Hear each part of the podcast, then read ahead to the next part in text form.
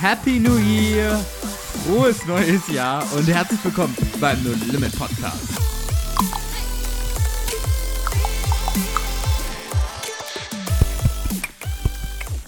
Wo Glauben praktisch dein Leben verändert. Wir hoffen ganz, ganz doll, dass ihr richtig gut ins neue Jahr gerutscht seid, dass ihr eine richtig geniale Weihnachtszeit hattet.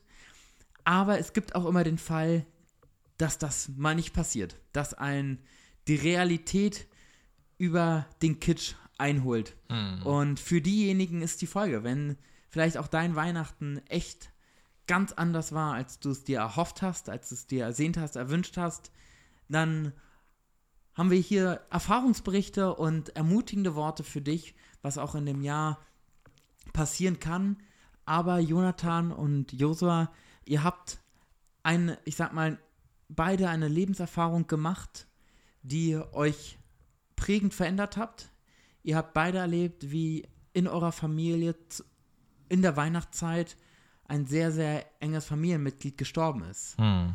Und das zu auch einem Zeitpunkt, was ähm, einfach tragisch war. Es war nicht ähm, einfach. Und deswegen wollen wir mal hören, wie ihr damit durchgegangen seid. Weil Weihnachten ist ja dann irgendwie, was wir in den Folgen hatten, eigentlich auch eine total schöne Zeit. Hm. Und auf einmal lebt man in einer ganz anderen Realität und man ist gefangen und man kann sich auch nicht wirklich ablenken. Und dann steht man vor einem neuen Jahr, die anderen machen sich irgendwie Lebensziele mit, sie wollen abnehmen oder wieder ins Fitnessstudio oder mehr mal dies, mal das. Und bei euch waren wahrscheinlich ganz andere Fragen. Und deswegen würde mich mal interessieren, zuallererst, wenn ihr einmal kurz berichten würdet, was ist denn bei euch in der Familie passiert? Ähm, ja, liebe Zuhörer, auch von mir, frohes neues Jahr an alle da draußen. Ähm, dieser Podcast heißt ja im Slogan, wo Glauben praktisch dein Leben verändert. Und ähm, ich glaube, bei mir ähm, spielte das eine große Rolle, ähm, als ich 19 Jahre alt war. Ähm, da war ich schon drei Jahre lang Christ und da habe ich was erlebt, wo mir der Glaube praktisch geholfen hat aus, in dieser Situation. Ähm, aber bevor ich rede, würde ich sagen, Josua, erzähl doch mal deine Geschichte. Ja. Du warst auch 19, soweit ja, ich weiß. Ja, genau. Das ist äh, Jonathan und ich ähm, vorhin schon herausgefunden, dass wir beide mit 19 Jahren erlebt haben, dass jemand äh, stirbt. Bei uns in der Familie war es der 19. Dezember, bei Jonathan der 21. Also wirklich auch kurz vor Weihnachten. Und für mich war es eine Zeit, in äh, der ich genau das, was Kai gerade gesagt hat, überhaupt nicht im Fokus hatte. Also so, was kommt in der Zukunft, was passiert als nächstes so, weil für mich war einfach nur, jetzt ist alles vorbei. Mein Papa ist gestorben, als ich 19 war und für mich war das ein, ein Tag, an dem ich wirklich dachte, ich äh, weiß gar nicht, wozu ich noch, noch leben soll und äh, Weihnachten einfach, einfach dieses, wenn ich, das, wenn ich daran wieder denke, wir saßen, also wir sind eigentlich eine sechsköpfige Familie, so vier Kinder und unsere Eltern. Und dann saßen wir dann halt auf einmal zu fünft und ständig hat jemand gefehlt. Auch so ganz praktische Sachen, du willst, du willst einen Tisch decken und stellst einfach einen Teller zu viel hin. Und es ist halt so, du steigst ins Auto ein und zählst durch und es fehlt jemand. Und das jetzt nach, nach zehn Jahren zählt natürlich keiner mehr bis sechs. Wir wissen jetzt alle, dass wir nur noch fünf sind. Aber ähm, trotzdem ist es noch sehr präsent die ganze Zeit gewesen und ständig wirst du daran erinnert und ähm, auch dann so, das ist auch total schwer, so diese Balance, weil alle um dich herum feiern zu Weihnachten, alle feiern und du trauerst und irgendwie willst du auch nicht alle Leute um dich herum mit reinreißen, so in, in diese Trauer, aber gleichzeitig brauchst du es auch, weil du kannst nicht alleine da, da durchgehen. Und es war äh, gefühlstechnisch eine äh, völlig, wirklich unbeschreibliche Zeit. Auch richtig unwirklich, weil es einfach nicht einzuordnen war. Ich habe gefeiert, getrauert. Ich war froh, dass mein Papa tot war und nicht. Und äh, alles gleichzeitig. Und äh, ich wollte äh, sozusagen ganz viel erreichen und gleichzeitig gar nichts mehr und wollte unbedingt leben und gar nicht. Also es war wirklich äh, die Gegensätze in, in Reinkultur, aber alle auf einen Haufen. Und das, das macht ihn, also das war richtig, also Chaos ist gar keine Beschreibung. Hm. Was, Jonathan, was ist bei dir passiert? Ja, also bei mir war es mein Bruder. Ich war auch 19, ähm, wie Joso sagte, und ähm, der war 16, mein Bruder, und wir waren auch sechs Leute immer. Und ich kann Josa, vieles haben wir ähnlich mit den Erfahrungen, ähm, total unterstreichen in meiner Erfahrung. Ähm, klar, wenn man sechs Leute war oder sechs Personen in der Familie und immer so gedeckt hat und alles, es fehlt einfach etwas. Und das dann auch noch direkt vor den Weihnachtstagen, so ein Verlust, ähm, das war echt, echt, ich, ich habe gar kein Wort dafür, also traurig, super traurig. Schrecklich war es auch, ähm, weil sowas erahnt man nicht. Also der Tod meines Bruders, der war plötzlich. Also ich Mhm. glaube, der Tod deines Vaters auch, ne? Ja. Und damit rechnet man nicht. Man hat sich drauf auf Heiligabend gefreut, dass man ähm, Heiligabend verbringt mit der Familie, hat geplant, dass man hier und da hinfährt zu Großeltern oder zu Großtante. Und dann auf einmal drei Tage vor Weihnachten bei uns ähm, passiert sowas.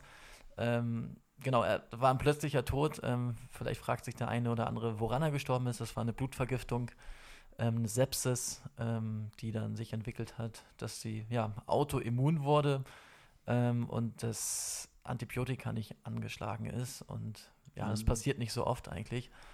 Ähm, und deswegen war es plötzlich auch für Ärzte, für alle, dass er dann gestorben ist. Krass, ne? Hat bei euch die Beerdigung noch im selben Jahr stattgefunden oder war dann die Beerdigung im nächsten Jahr? Im neuen Jahr. Bei uns war sie am, Oder? Nee, nochmal 19. Doch, ich glaube, es war noch im gleichen Jahr. bei uns war sie am 30. Dezember. Also das Coole war, wir hatten ähm, Papas Schwester also, und Familie, ähm, die haben uns aufgenommen für Weihnachten. Und wir Mhm. waren dann die Weihnachtstage dort. Und das war so wertvoll, dass die uns aufgenommen haben, dass wir rausgekommen sind aus unserem Haus und mal ein paar Kilometer weitergefahren sind in ein anderes Bundesland. Ähm, und da Menschen zu haben, die mit ein sind und die einen ja einfach auffangen, ähm, das war wichtig für uns. Und ja, dann haben wir uns vorbereitet für die Beerdigung, auch schon während der Weihnachtsfeiertage. Welche Liedtexte singt man? Wer macht die Predigt? Welche Kirche? Welches Grab? Also, ähm, das, wenn jemand stirbt, sind halt so ein paar Fragen, die man sich noch nie gestellt hat. Also, meine Eltern hatten ja auch keine Erfahrung damit. Mhm. Ähm, und da muss man, ich als 19-Jähriger, auch eine Rolle einnehmen, wo man dann zur Zeitung fährt und dann eine Anzeige an ähm, aufgibt, dass mein Bruder gestorben ist. Also das so, es ist so ein bisschen ein Erfahrungsbericht, wo ihr, ich weiß nicht, liebe Zuhörer, ob ihr sowas schon mal erlebt habt, ähm, auch vielleicht vor oder nach Weihnachten oder auch noch nicht. Ähm, das sind so die Emotionen und die Erfahrungen, die damit verbunden sind. Ja, und auch dieser ähm, Punkt halt, dass es einfach nicht mehr diese Hoffnung gab, es wird schon wieder, ne? Also mit diesem auseinandergesetzt zu sein, War halt Und- endgültig, ne? ja, und dieses Endgültige, genau, das macht einen richtig wuschig.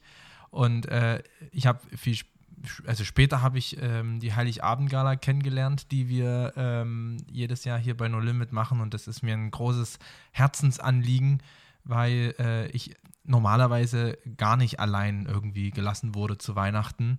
Aber ähm, ich halt richtig gemerkt habe, wie zu Weihnachten das richtig herausfordernd war für mich, weil alle haben in ihren Familien gefeiert und waren irgendwie glücklich und ich war der Einzige, der, also ich habe mich allein gefühlt mit meiner Sache. Niemand hatte Zeit zu Weihnachten und ähm, das ist auch so ein Gefühl gewesen, was halt speziell bei Weihnachten äh, und mit dem, mit dem äh, Brücken, mit der Brückenzeit ins neue Jahr, das sind ein paar Tage am Stück, wo einfach niemand richtig Zeit hatte und das war, das war wirklich krass, einfach so nur auf sich allein gestellt zu sein, weil ich, es tut schon sehr gut, wenn einem sowas widerfährt und man einfach Ablenkung hat für, für ein paar Stunden und das hat nicht so stattgefunden. Wir waren dann halt, wir vier Kinder und ja, dann meine Mama, unter die Schock. irgendwie siehst die ganze Zeit auch nur traurig und dann man geistert, wirklich. Man geistert so durchs Haus und das Notwendigste wird irgendwie gemacht und ähm, ja, danke für das Geschenk. Hm, Gab Bescherung, gell? ja, bei Oma waren wir dann und äh, aber es war halt alles, es war alles bedeutungslos. Krass, Es ist echt krass, wie, Wie alles wie vieles verliert. einfach bedeutungslos gewesen ist. Es war einfach alles, war so vieles egal. War wirklich Jetzt- so vieles egal. Würde mich mal total interessieren, das ist jetzt auch schon einige Jahre her. Was würdet ihr Menschen, weil gerade der Podcast ist auch für die, die das jetzt so eine Zeit erlebt haben, was würdet ihr mitgeben für die nächsten Wochen, die genau in dieser Schockstarre stehen, die vielleicht auch sowas erlebt haben, was ihnen durch diese ganze Zeit durchtragen kann? Hm. Also ich, ich wünsche euch ähm, Freunde, die euch wirklich auffangen können und ähm, lasst es auch zu von Menschen, die vielleicht sonst nicht so nahe bei euch waren, weil ich bin überzeugt davon, dass Gott da auch äh, Leute auf den Weg schickt, die nicht eure engsten Freunde sind, sondern die wirklich nur für diese Zeit kommen, mit euch Trauerbewältigung machen und dann auch wieder weg sind, weil dieses Kapitel Trauer von äh, im Endeffekt gesehen aufs ganze Leben von kurzer Dauer ist. Und ähm, wirklich dieses Trauern so zuzulassen, wie es bei dir ist. Das ist ganz wichtig. Es gibt Menschen, die, die äh, wie ich, trauern, indem sie ganz viel erzählen, immer allen erzählen. Ich habe jeden, den ich getroffen habe, habe ich erzählt, was mir passiert ist, habe das immer und immer und immer und immer wieder erzählt. Und dann ähm, gibt es Leute, die trauern sehr viel, indem sie erstmal ganz viel darüber einfach nachdenken, sich Gedanken machen und dann das jemandem mal erzählen. Oder ähm, es kommt auch so in, in Schüben manchmal einfach so, du fährst irgendwo hin oder du stehst irgendwo und auf einmal überkommt es dich einfach. Und äh, das ist wichtig, Räume zu schaffen, wo das mhm. passieren darf. Also das geht natürlich nicht immer, weil manchmal ist man vielleicht in einer Situation, wo man das dann unterdrücken muss, aber auch bewusst wieder zu sagen, okay, ich habe einfach auch mal wieder ein Wochenende Zeit, wo ich das wirklich auch auf mich zukommen lassen darf. Und das fühlt sich natürlich immer an wie so eine Wand, dieses Thema, ne? Diese Wand und die kommt immer näher und gleich erschlägt sie dich. Und diese Wand immer wieder rankommen zu lassen und auch wenn das weh tut, aber das immer wieder vor Gott zu bringen und das, das heilt, das Stück für Stück wird das weniger und diese Wand wird immer kleiner, die auf dich zukommt. Ich sag mal so, in den Situationen, wenn jemand stirbt und du bist Christ, also ich war jetzt seit drei Jahren dann schon Christ, mit 16 habe ich mich ja für Gott entschieden. Und ähm, da hast du zwei Optionen. Entweder sagst du Gott, du bist scheiße, ich habe keinen Bock mehr auf dich, warum lässt du sowas zu? Ähm, und ähm, gehst völlig von Gott weg. Oder sagst Gott, wenn es dich gibt, ich habe dich die letzten drei Jahre erlebt, ähm, ich verstehe nicht, warum mein Bruder gestorben ist. Ich habe da keine Antwort drauf. Aber ich weiß, dass du real bist. Ich habe dich erlebt. Komm in meine Notsituation mhm. und tröste mich. Und den Weg habe ich eingeschlagen und den empfehle ich jedem, auch wenn du hier bist oder du auch Leute hast oder wie auch immer, wenn jemand da ist, der ähm, Gott den Rücken aufgrund so, solcher Situationen kehren möchte, ähm, glaube ich, dass das ähm, nicht der Weg ist, klar. Ähm, und ich glaube, der heilsame Weg ist, dass man Gott ranlässt in dieser Trauerphase an sein Herz, dass man mit Gott redet, wie man eigentlich immer eine persönliche Beziehung mit Gott führt, dass man die Trauer ausspricht im Gebet vor Gott, dass man auch mit Jose sagte, dass Leute da sind, auch Glaubensbrüder und Schwestern, die mit einem beten, die einen einfach mal in den Arm nehmen und ja, einfach, dass man zusammen vor Gott kommt, weil Gott ist, es ist eine übernatürliche Komponente, die da mit reinkommt Gott kann übernatürlichen Trost und Frieden schenken in den Trauersituationen, auch wenn es ein bisschen länger dauert. Ähm, das ist ja auch sehr individuell, die Trauerphasen. Ähm, aber der Gottfaktor hat da so einen übernatürlichen ja, Trostfaktor mit drin. Den mhm. kann man kaum beschreiben, aber der ist, das Übernatürliche ist da, der übernatürliche Gott durch den Heiligen Geist. Ja. Ich habe noch eine abschließende Frage, die mich total und brennend interessiert. Jetzt ist es ist ja ein Todestag auch immer ein spezieller Tag. Hm. Könnt ihr Weihnachten und Silvester überhaupt noch genießen? Ihr habt jetzt beide, ihr seid verheiratet, Josua, du bist jetzt Papa. Das ist eine ganz neue Lebenssituation. Ab wann war es für euch der Punkt, wo Weihnachten wieder ein Fest der Liebe war? Wo Weihnachten nicht mehr, natürlich erinnert man, werdet ihr euch immer wieder damit auseinandersetzen, dass es auch der Todestag ist, aber wo war es für euch auch der Punkt, dass ihr auf das, was da auch passiert ist an Weihnachten, wieder genießen konntet oder fällt euch das immer noch schwer? Also ich denke, man lernt und ich lerne damit zu leben. Ich habe neulich mit ein paar Leuten auch darüber gesprochen, über den Todesfall von meinem Bruder und da hatten auch andere Leute Todesfälle. Ähm, dass der Todesfall da war, das, ähm, das wird das Leben prägen. So, ähm, und der wird immer da sein, der Mensch ist tot oder das Baby ist tot, das Kind ist tot ähm, die Situation ist da. Und ich lerne, man lernt damit zu leben und ähm, ich kann sagen, dass Weihnachten, ähm, da denken wir, also das ist jetzt, wann war es, 2014, acht Jahre her, also ich kann jetzt von acht Jahren berichten, man, man redet natürlich immer wieder drüber, so wie Weihnachten früher war und dann war mein Bruder, hat ja auch eine tragende Rolle gespielt. Und das wird immer ein Teil unseres Lebens sein, Teil unserer Lebensbiografie, dieser Verlust. Und man lernt damit zu leben. Und ähm, mittlerweile durch den Trost von Gott und ähm, sind wir schon als Familie schon gut durchgekommen. Und klar, manchmal kommt dann noch eine Träne. Ähm, aber so grundsätzlich, Fazit, ich lerne damit zu leben und Ja. kann auch das Leben genießen. Ich finde es wichtig, ähm, damit man gesund wird, das zu akzeptieren, dass das passiert ist. Also das anzunehmen, weil ich erlebe manchmal, dass es so Leute gibt, die immer noch sagen, nee, ich, ich will das, ich kann darüber nicht sprechen, ich kann das für mich einfach nicht wahrhaben. Ich will das nicht wahrhaben, dass mein Sohn, meine Tochter, meinen, mein Vater oder mein Geschwisterkind, dass äh, die gestorben sind. Und äh, damit äh, frierst du das Thema ein. Wenn ich das wahrnehme und sage, okay, ja, es ist wirklich passiert und ja, ich weiß wirklich nicht, wie es weitergeht. Ähm, das hat dazu geführt, dass wir oder dass ich einfach äh, Stück für Stück Heilung erlebt habe. Ich weiß jetzt nicht mehr genau, wann das war, dass ich dann so gesagt habe, okay, ich kann Weihnachten für mich genießen. Aber in meiner Erinnerung war es relativ schnell, dass wir ein neues Leben angefangen haben. Also für uns ist heute einfach der Papa jemanden, über den wir reden, der woanders ist. Und das gar nicht jetzt so, wir sagen uns nicht die ganze Zeit, naja, der ist ja jetzt im Himmel so, sondern wir reden ganz normal über ihn. Manchmal, also gerade als wir also unsere Partner gefunden haben, die haben dann uns manchmal gesagt, krass, ey, ihr redet über den, als wäre der wirklich gerade nur um die Ecke gegangen. Also so, für uns ist es so ganz normal zu sagen, ja, hier in der Werkstatt, da muss man gucken, was der Papa da noch so liegen hat. Und äh, das, so taucht es einfach immer mal wieder in unserem Leben auf. Aber ähm, wir haben uns neu orientiert, ne? Ähm, ein Leben angefangen ohne Papa, ohne Mann für meine Mama in dem Fall.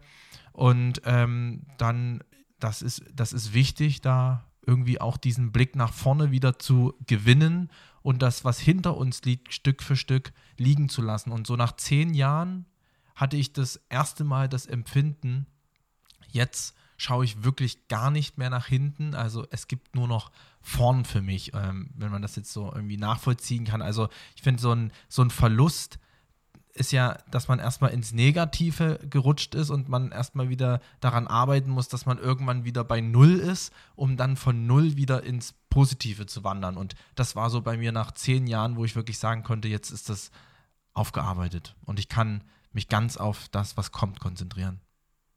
Hm. Wollt ihr zum Abschluss einfach nochmal beten? Ich Ja. danke euch ganz herzlich für eure Ehrlichkeit.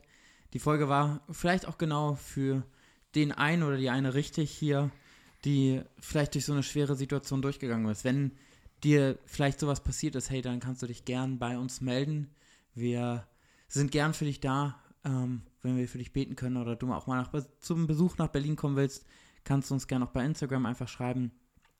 Ähm, aber mir ist wichtig zum Abschluss, hey, betet nochmal, weil eins finde ich total stark. Ich fand es ehrlich super gut, wie ehrlich ihr seid und es erzählt habt. Aber ich finde es auch genial zu erleben, welche Hoffnung ihr durchgetragen Ja. habt. Ähm, ich habe euch ja teils kurz danach auch kennengelernt, wie ihr durch Sachen durchgegangen seid und wie, euch, wie ihr diesen Blick nach vorne wieder gekriegt habt, dass da wirklich Hoffnung ist und jetzt, wo man sich in diesem Geistermodus, den du so schön beschrieben hast, Josua, fühlt, dass Gott einem da einfach durchtragt, dass was Jonathan gesagt hat, da wirklich, da wo so viele Fragezeichen sind, dass Gott einen da auffängt. Bittet Yes. einfach nochmal zum Abschluss. Gott, ich danke dir für, ähm, ja, für, dass du da bist. Ich danke dir, dass du auch da bist in Situationen, die traurig sind, die, ähm, ja, die, die herausfordernd sind und dass du Mhm. auch da bist in Situationen, wo wir Freude haben, wo wir gute Zeiten haben.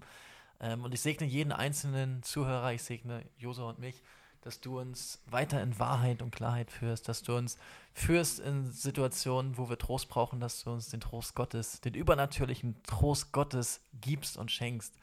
Ähm, in Jesu Namen. Und ich vertraue dir auch jeden Einzelnen an, der jetzt in so einer Situation steckt und äh, stelle ihn unter deinen Schutz, dass äh, die Lügen keinen Raum finden können in seinem Herzen, sondern Gott, ich danke dir, dass du in deinem Wort sagst, dass du den Schwachen nahe bist. Und so bete ich jetzt, dass die jeder Einzelne, der in einer solchen dramatischen oder ähnlich dramatischen Situation steckt, dass äh, jeder erfahren darf, dass du, Jesus Christus, uns Menschen nah bist in unserer Schwachheit und dass alles andere, was dagegen spricht, einfach schweigen muss im Namen Jesus. Und ich bete für absolute Wiederherstellung, weil du, Gott, bist jemand, der komplett wiederherstellt. und erneuert und sogar darüber hinaus. Und daran halten wir fest. Ich durfte es erleben, Jonathan durfte es erleben, noch viele mehr durften das erleben und ich bete, dass es jeder, der es jetzt gerade hört, auch erleben wird und daran festhalten kann. Amen. Amen. Wir wünschen euch viel Kraft, viel Hoffnung und wir hören uns in zwei Wochen wieder. Ciao.